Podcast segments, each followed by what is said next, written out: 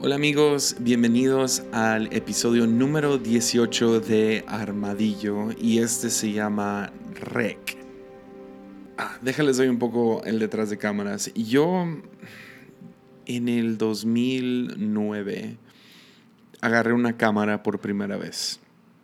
Empecé a hacer video videos para mi iglesia La Fuente, pues en el 2009. Fue una temporada medio difícil como pastor de jóvenes y al mismo tiempo se acaba de invertir un montón de dinero en cosas de audiovisual y video para la iglesia y las personas que iban a estar al frente del proyecto terminaron desapareciendo y necesitaban ayuda.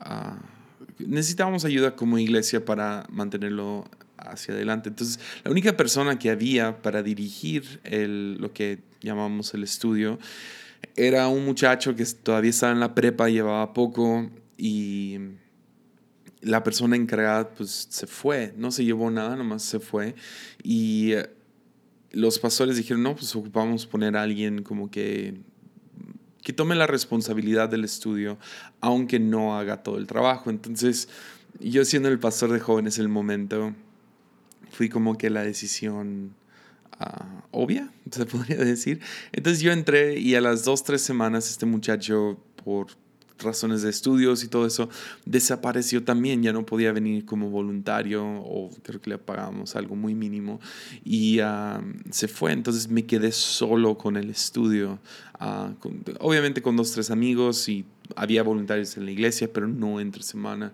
y tuve que aprender a hacer todo yo. Entonces, uh, medio lo hice para servir a la iglesia y poder pues tomar el lugar que se, tenía, pero yo no tenía ni, ni, un plan en mi vida, ninguna pasión por fotografía, ni video, ni, ni ah, After Effects y ah, Adobe Premiere y diferentes cosas así. Ah, entonces entré medio, no sé, como que no queriendo, si les soy sincero. Pero rápidamente, yo creo que pasaron unos meses y después de que hice el primer video donde gente le gustó y, y pude ver, ah, tengo, tengo cierta habilidad para esto y, y empecé a tomarlo un poco más en serio. Adelántate a 2000, que fue 14. Entonces, cinco años después de estar haciendo videos aquí y allá para la iglesia y realmente nada fuera de aquí. Algunos proyectos, pero nada muy fuerte. 2014 Ah, yo tengo agregado en mi Facebook a Lluvia Richards, la esposa de Steven Richards, quienes eran en ese tiempo los encargados de, de lo que es la conferencia y la banda y el movimiento de Un Corazón.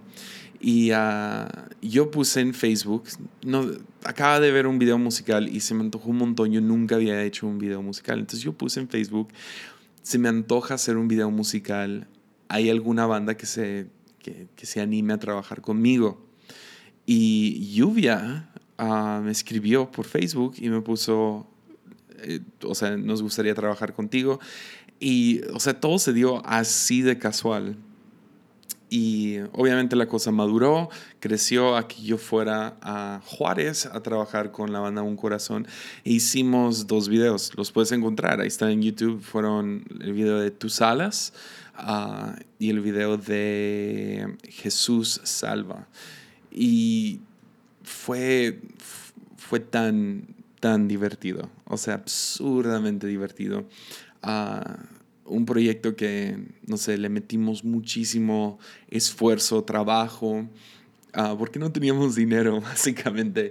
Y uh, fuimos, hicimos uh, unos videos que hasta la fecha, ahora, cinco años después, yo sigo orgulloso de estos videos. Puedo encontrar todas las fallas que tienen y cosas que me hubiera gustado haber hecho diferente, pero por lo que teníamos y por el, no sé, la experiencia o lo que sea que tenía, me gustó mucho, nos gustó mucho. Y la verdad, el video de tus alas agarró mucha fuerza. Tanta fuerza que más bandas empezaron a escribir. Y empecé a hacer dos, tres videos aquí y allá para otros, otras personas. Y eso me llevó a una de las oportunidades de, de, la vida, que fue trabajar con uno de los nombres más grandes en México, uh, como un camarógrafo en un concierto, no sé, sí, concierto en vivo. Y uh, fue, fue como que el primer trabajo, uh, ¿cómo se diría? Sí, como que profesional. Porque en todas las demás tienen que entender, aunque se ven profesionales, soy yo con una camarita y un monopié corriendo detrás Steven. O sea, no, es la, no hay gran producción, no había mucho dinero, uh, solo había suficiente como para unos boletos de avión y ya. y entonces estoy súper emocionado. Todos los videos después de eso eran súper casuales y así como que para amigos. Pero esta es la primera vez que voy a hacer algo profesional y yo no tengo idea de lo que estoy haciendo, ¿ok? Entonces, o sea, no os voy a, voy a ser sincero, llego al lugar, uh, mi boleto de avión, llego, me recoge a alguien, me lleva a un proyecto que yo no sé cuántos miles de dólares le metieron a esto, pero tenían varias cámaras y esto va a ser ah, para los nerdos que me estén escuchando, pero tenían cámaras RED. Yo solo había trabajado con camaritas y estas eran cámaras de cine, o sea, unas cosas increíbles. Era un sueño para cualquier camarógrafo trabajar con esas cámaras, es un sueño. Y tenían toda una onda para ponérmelo en el hombro y toda la cosa. Y uh, llegué y me estaban tratando como profesional cuando yo no tenía idea de lo que estaba haciendo. Y llegué y pues me dicen, esta va a ser tu cámara. Y luego llega el director. El director del proyecto es alguien que, si, si, no me equivoco, había trabajado en proyectos como el Super Bowl y varios partidos de básquetbol y conciertos y creo que trabajó con la voz y diferentes, o sea, un, él sabía de, de qué estaba hablando. y se sentó conmigo y me acuerdo que estaban otros dos amigos que los invitaron a trabajar también. Y los tres éramos bastante novatos.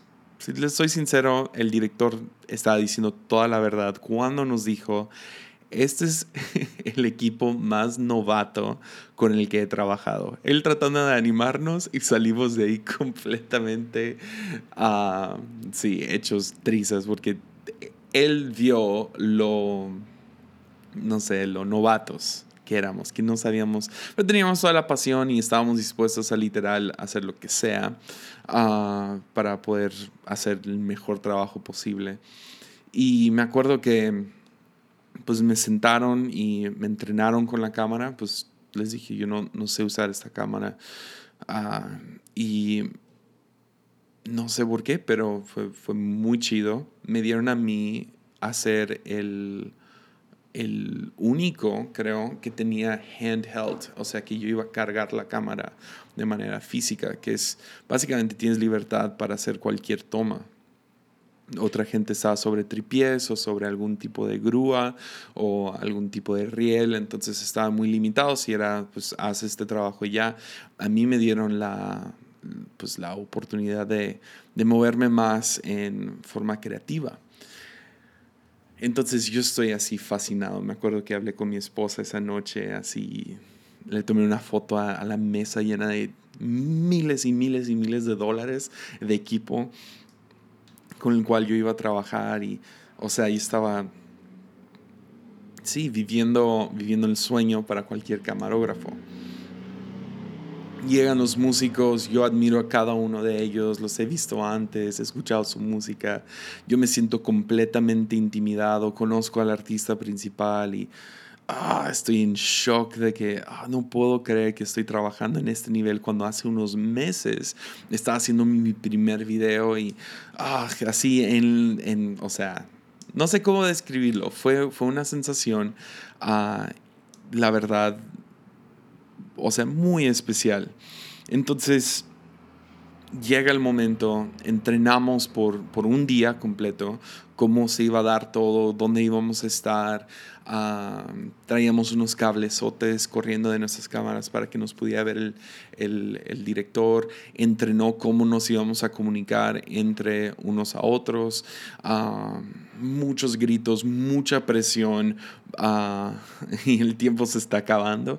Aún cuando hay muchísimo dinero involucrado, uh, siempre hay cosas de último momento donde tienes que arreglarlo con creatividad, ¿no? Y tenías, tenías profesionales de todos los aspectos, tenías profesionales de decoración, de sonido, de... de uh, o sea, músicos y, y claro, en, en, todo el área de video. Y, y Ah, no sé, el sentirme como que parte de esto, les digo, difícil de explicar. Entonces llega el día, concierto en vivo y traen a, pues se llena el lugar, miles de personas llegan y uh, me dan la cámara, oramos antes de salimos y me paro, tengo la cámara súper pesada sobre mis hombros y empieza la canción y yo siento que agarré un montón de, de buenas tomas. Se acaba la primera canción, volteo hacia los indicadores de la cámara de qué está pasando y me doy cuenta que se me olvidó picarle grabar. Oh no. o sea, pagaron por mi boleto de avión, estaban pagando por estar ahí. Soy, soy una de las tomas principales del concierto.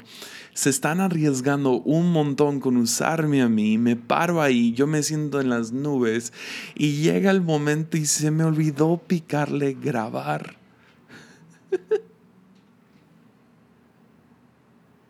o sea, ¿tú crees? Oh, man.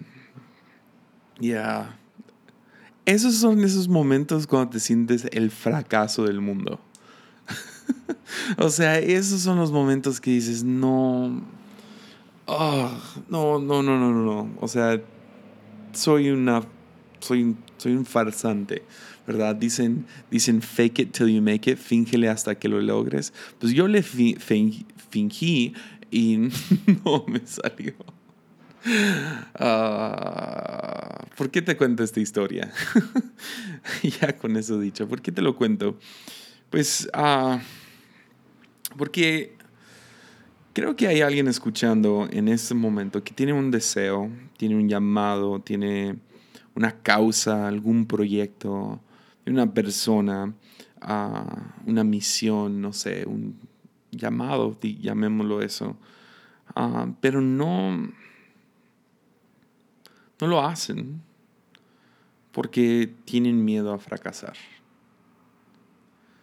Tienen, tienen un siguiente paso, algo que quieren lograr, pero no lo hacen. Hay un proyecto en el corazón, hay algo que quieren intentar mínimo, pero no lo hacen porque pues, hay miedo a fallar. O sea, a lo mejor si platicáramos tú y yo uno a uno, Ah, me dirías algo como, ah, no, es que si, si hago esto, si tomo este paso, si me expongo de esta manera, si, si le pido a esa chica que si quiere salir a una cita conmigo, entonces es probable que voy a fallar, es probable que voy a fracasar, es probable que, que no lo voy a hacer. Y o si tomo este proyecto o empiezo esta misión o ah, doy mi vida hacia esta causa, entonces a lo mejor no me va a salir como yo esperaba. Y yo te diría, uh, sí, a lo mejor me puedes decir, a lo mejor fallo, pero la verdad yo te diría, es mucho peor que eso. No es a lo mejor, es 100% seguro vas a fracasar vas a fallar en alguna manera, de alguna forma, en algún momento. No es a lo mejor fallo, es vas a fallar, vas a fracasar. Nadie nace siendo experto. Nadie nace sin fallar ni una sola vez. Y la verdad es que si puedes comenzar sobre esa realidad, la realidad de que tú vas a fracasar, va a haber momentos cuando no te va a salir, cuando no le vas a picar rec, ah, cuando no vas a, no sé, cuando vas a decir algo que no debes de decir o vas a decir un chiste y nadie se rió, o vas a decir una prédica y estabas completamente mal teológicamente hablando, ah, va a haber esos momentos. No es un a lo mejor, es un sí, va a pasar. Ay, pero es que si me critican, te van a criticar. Y si se burlan de mí, se van a burlar de ti. Estas son cosas que no puedes ah, escapar. Es parte de.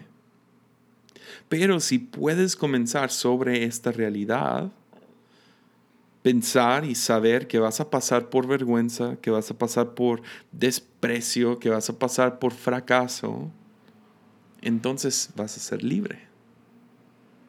Si tú sabes de antemano y aceptas antes de comenzar lo que te está causando parálisis en este momento, ahora vas a poder ser libre para hacerlo. ¿A qué me refiero? Pues el temor el temor tiene una voz, ¿no? Tú has escuchado el temor. El temor te habla todo el tiempo. Yo siento que, es una voz que siempre está presente. En todo lo que hacemos, en cada día de nuestras vidas, está el temor platicando, hablándonos, diciéndonos cosas. Y pues te recuerda tus caídas, te recuerda tus momentos vergonzosos, hace listas de lo que puedes y lo que no puedes hacer y, o sea, te dice cosas como vas a perder tu dinero con esto, ah, te van a avergonzar, te terminará en presente. Pero este es el chiste, este es, este es a lo que quiero llegar. Cuando el temor habla, háblale de vuelta. El temor va a llegar y te va a decir todo el tiempo, te va a recordar o sea, como ya les dije, te va a recordar de ese momento cuando le dijiste que te gustaba a alguien, ah, te va a recordar de ese momento cuando te caíste de las escaleras, te va a recordar de esa, de esa vez que todos se rieron de ti en el salón, te, te va a acordar de la vez que, que se burló de ti tus familiares, te va a recordar de cuando intentaste sacar un 10 pero solo sacaste un 8, Ah, te va a recordar de tus calificaciones o tu físico, quién sabe qué, pero todo el tiempo te está hablando porque te quiere cuidar. Pero el chiste es que cuando el miedo te hable, que tú tanto lo, ¿cómo se dice?, reconoces como dialogues con él. Es cuando el miedo hable y llegue y diga, oye, es posible que fracases, que tú puedas voltear y así, ya sé. ya sé. Y así, con una sonrisa en la cara, ¿no? Un poco más vago. un poco más travieso. Sí, ya sé. Como con aventura. Ya sé. Te van a avergonzar. Se van a burlar de ti. Vas a salir en memelas de Canaán. y tú le puedes contestar, ya, ya sé, ya sé llegan y te, no sé, fracasas, predicas algo que no, empiezas una causa, nadie te apoya, entras a una misión, nadie te escucha, empiezas un proyecto, nadie le importa. Es lo que te está diciendo el miedo y sabes que le contestas, ya sé, es posible todo eso me podría suceder. Podría ir a trabajar en ese proyecto, en ese concierto, podría trabajar con esa cámara y algo tan simple como picarle, grabar, se me va a olvidar. Ya sé. Ya sé. Porque esa es la cosa. El temor es nuestro amigo. Quieras o no, es nuestro amigo. Nos ha ayudado a sobrevivir hasta ahora. O como lo dice la, la autora Elizabeth Gilbert, Ah, dice, el temor te ha ayudado a llegar hasta aquí. Y es cierto. La razón que tú me estás escuchando es porque temor existe en tu vida. El temor te ha cuidado. Te cuidó de, de no comer esa cosa, de no brincar de ese lugar, de no cruzar la calle en ese momento y el temor es, nuestra, es nuestro amigo, así de simple, es nuestro amigo y está bien. Y lo necesitamos, pero la verdad es que es, es una emoción, o ah, estaba investigando cómo describirlo, porque muchos dicen que es una emoción, otros dicen que es más que una emoción, entonces llamémoslo por lo que es. Temor es emoción, pero es un poco, está por, por encimita de otras, de otras emociones, ¿ok? Es de las emociones principales. Pero actúa tan rápido y es necesario que actúe rápido, es, es necesario que hable rápido. O sea, piensa en nuestros ancestros, ¿no? Ah, tienen que saber si hay un león detrás de ese arbusto. y si hay uno, tienen que reaccionar en milésimas de segundo para poder salir de ahí lo más rápido posible. Entonces el temor brinca, el temor es, es, es mucho más rápido, yo, en mi opinión, de que cualquier otra emoción. Es el primero en, hablar, es el primero en reaccionar y es el primero en vocear su opinión. Y el temor es provocado por amenaza. Entonces por eso, así de fácil, nos ha protegido y le, le debemos literal la vida. Pero aunque es un amigo, es un amigo imprudente. Es un amigo que a veces no sabe cuál es la línea. A veces no sabe cuáles son sus limitaciones. Y a veces se cruza a dejar de ser amigo y se vuelve se vuelve dueño, se vuelve capataz, se vuelve dictador y nos empieza a demandar y empieza a cruzar límites que, porque piensa que nos está ayudando. O sea, piensa, piensa que, sí, piensa que nos está ayudando, piensa que nos está salvando la vida, pero a veces cruza sus límites. Por eso es necesario reconocerlo como miedo y no como, no como hecho, sino eso es, ok, eso es miedo hablando y empezar a dialogar con él.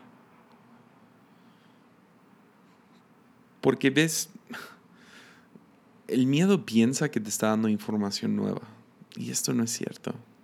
El miedo nomás está haciendo, está trayendo como que una, una lupa sobre información que ya existe. Está haciendo lo más grande. Le está subiendo el volumen a información. Por si, por si no sabías lo que se escuchó, déjale subo para que escuches que el arbusto se está moviendo, ¿me entiendes? Ah, magnifica cualquier cosa que el miedo siente que es amenaza, te lo grita en el oído, ¿se entiende? Y tenemos que aprender a dialogar con él y decirle, ah, no te preocupes, miedo, yo ya sabía, ya sé. Porque en cuanto vamos a tomar un paso hacia un lugar que involucra riesgo, el miedo va a empezar a hablar y va a magnificar cualquier amenaza que siente que existe. Entonces es necesario poder contestarle, ya sé, ya sé. Y usualmente puedes practicar esto en cuanto, no sé, sientas miedo, a lo mejor sientes miedo de algo ahorita, puedes dialogar con el miedo y vas a sentir esto. El miedo, el miedo toma su lugar, lo cual debe de ser el asiento trasero. Nunca debe estar en el asiento delantero. Puede entrar, no sé, bueno, dije nunca. Ah, puede entrar de vez en cuando. si hay una amenaza súper fuerte, tenemos que, hey, ok, guíame ahorita que estoy corriendo de un león. guíame ahorita que estoy ah, en medio de un huracán manejando. ¿Me entiendes? Hay, hay tiempos cuando sí, ok, miedo puedes, puedes sentarte en la silla delantera, pero no puedes manejar el carro. No, no, y su lugar debe de ser, por default, el asiento trasero. Y usualmente cuando, cuando dialogas con miedo, con el temor, va a su lugar.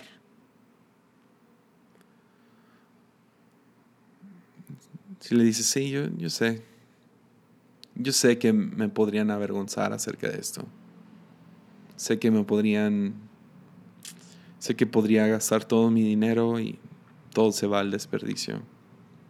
Sé que podría invertir horas y horas y días y años y décadas en esto y terminar no en, no en algo bueno, sino en fracaso. Porque todo implica riesgo. Todo. El riesgo está cocinado dentro del universo mismo.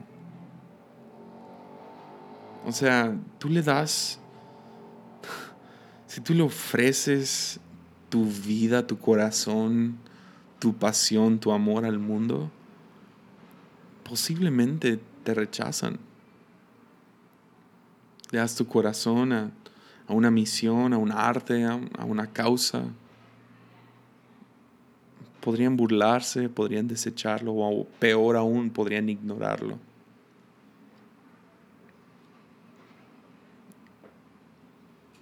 Pero riesgo está totalmente entrelazado con cómo funciona el amor. Entonces imagínate esto, vas a crear un mundo, vas a crear un universo, creas este mundo, pero dentro del mundo quieres, quieres meterle gente, gente que son creativas, gente que son amorosas, gente que son, uh, que tienen opiniones y tienen, tienen decisiones, pues tienes que darles libertad la gente en este mundo tienes que darle la libertad y el poder para actuar tanto para bien como para mal. Especialmente si tú quieres que exista el amor. Y eso es lo que Dios hizo creó un mundo donde hay libertad y hay poder para actuar tanto para bien como para mal y podemos decidir aceptar el amor de otros, aceptar la pasión de otros o rechazarlo de la misma manera que nosotros podemos entregar nuestro corazón, decir, ok, aquí está mi, mi trabajo, aquí está mi pasión, aquí está toda mi vida, lo voy a entregar y lo pueden rechazar. Porque no quieres un montón de robots no quieres un montón de robots programados a nomás reaccionar, sino quieres, quieres que tengan la capacidad de amar y amar no funciona sin la capacidad de, de, de decidir. La libertad y el poder de decidir tanto para bien como para mal. Y esa es, esa es la narrativa, eso está en la narrativa de Dios, en, la narrativa de la Biblia acerca de Dios.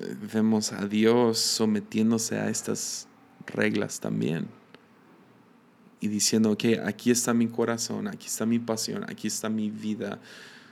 ¿Lo aceptas o no?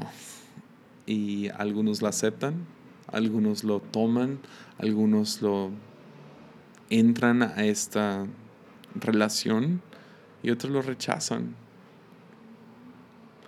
Porque, ah, no sé, últimamente me ha estado molestando cómo se habla del amor en series y en películas y... O sea, siempre me ha molestado, obviamente todo. Es un cliché que el predicador se pare y diga, ay, el amor de Hollywood no es el amor de verdad, ¿verdad? Y, ah, pero la verdad es que esta onda, no sé, ah, amor, lo, que describe Hollywood, lo que describe YouTube, lo que describe, no sé, se me hace tan falso, tan vacío, tan gelatinoso, no sé, tan lleno de azúcar, pero en cuanto toca cualquier cosa se, se esborona y se deshace. El amor real involucra, involucra peligro. Amor respeta el derecho a que el otro diga que no. Respeta la decisión del otro a rechazar tu amor y romper tu corazón. Entonces, si una persona, pasión, proyecto, pues, te ha roto a ti el corazón, te quiero decir, al final de todo, yo es mejor que te rompan el corazón a nunca haber vivido. Porque si tú vas a decidir, voy a vivir, voy a seguirle hacia adelante, va a, involucrar que tú entregues tu corazón. Esto significa amor, significa poder, ok, voy a ofrecer quién soy, ser vulnerable y decir, ok, aquí está mi proyecto, aquí está mi pasión, aquí está mi, mi causa, mi misión, y se lo entregas a tanto, no sé, pasión, proyecto, persona. Uh, esto es vivir. Pero probablemente te rechazan. Porque todo implica riesgo. El universo fue creado por Dios y la Biblia nos dice que Dios es amor, entonces peligro y riesgo y decisión y libertad y poder, todo está entrelazado y cocinado dentro de esta cosa. Entonces, el decir, ah, quiero siento que hay un romanticismo detrás del entrar a un proyecto, como que a algunas personas nomás todo les salió bien cuando no es cierto. O como que no les dolió el fracaso, o no les hizo nada la burla, o no les hizo nada que esa persona les dijera no. Pero tienes que saber, y si sabes, entonces entras tomas la decisión, te, te, entregas a este proyecto, a esta, a esta cosa. Y sabes, yo sé, las cosas podrían salir mal, pero no te detienen.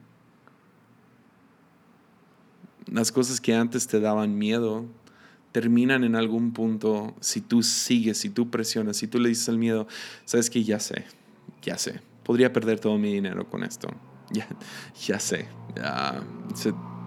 posiblemente se burlan de mí, ya sé, ya sé, me va a doler, ya sé, es posible, esta persona me puede rechazar.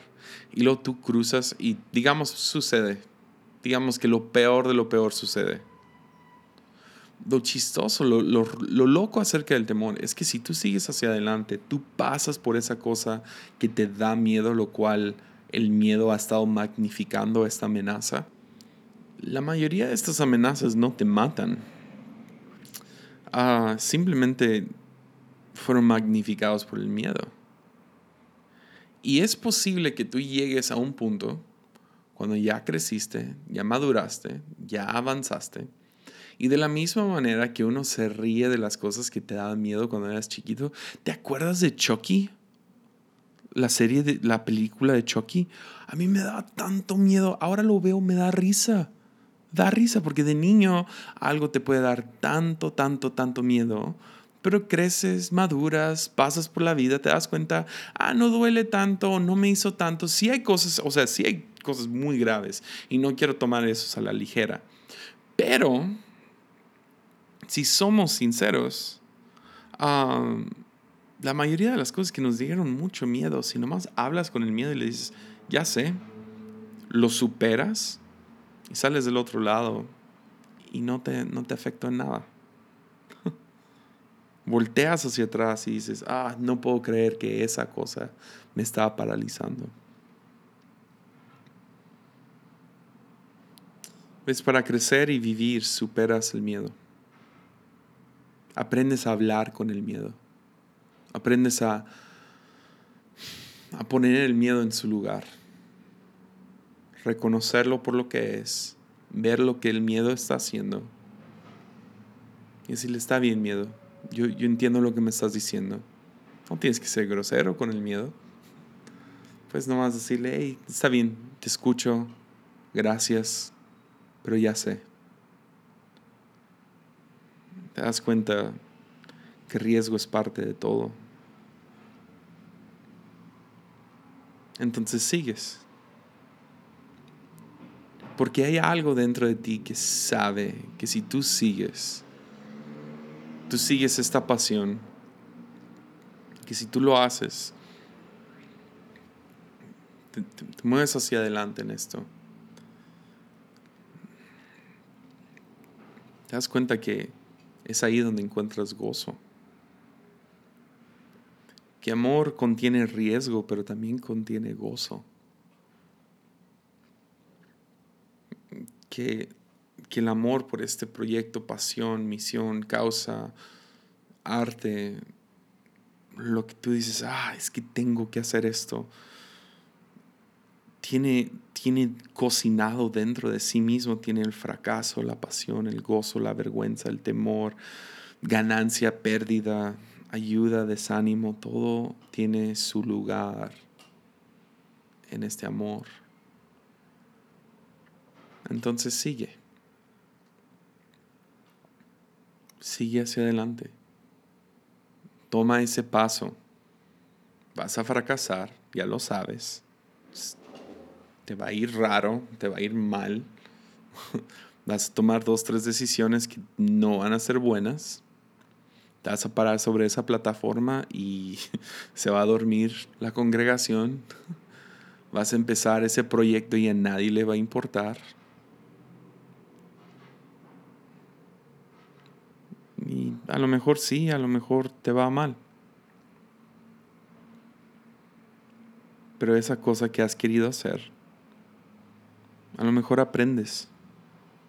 A lo mejor encuentras gozo y vocación. A lo mejor ayudas a mucha gente. A lo mejor es tu llamado. Y si te encuentras un lugar de fracaso y si te pasó picarle grabar, entonces bienvenido. Bienvenido al riesgo de hacer lo que amas. Bienvenido al riesgo de tomar. Bienvenido a vivir y a tomar un riesgo. Bienvenido a tu llamado. Ánimo.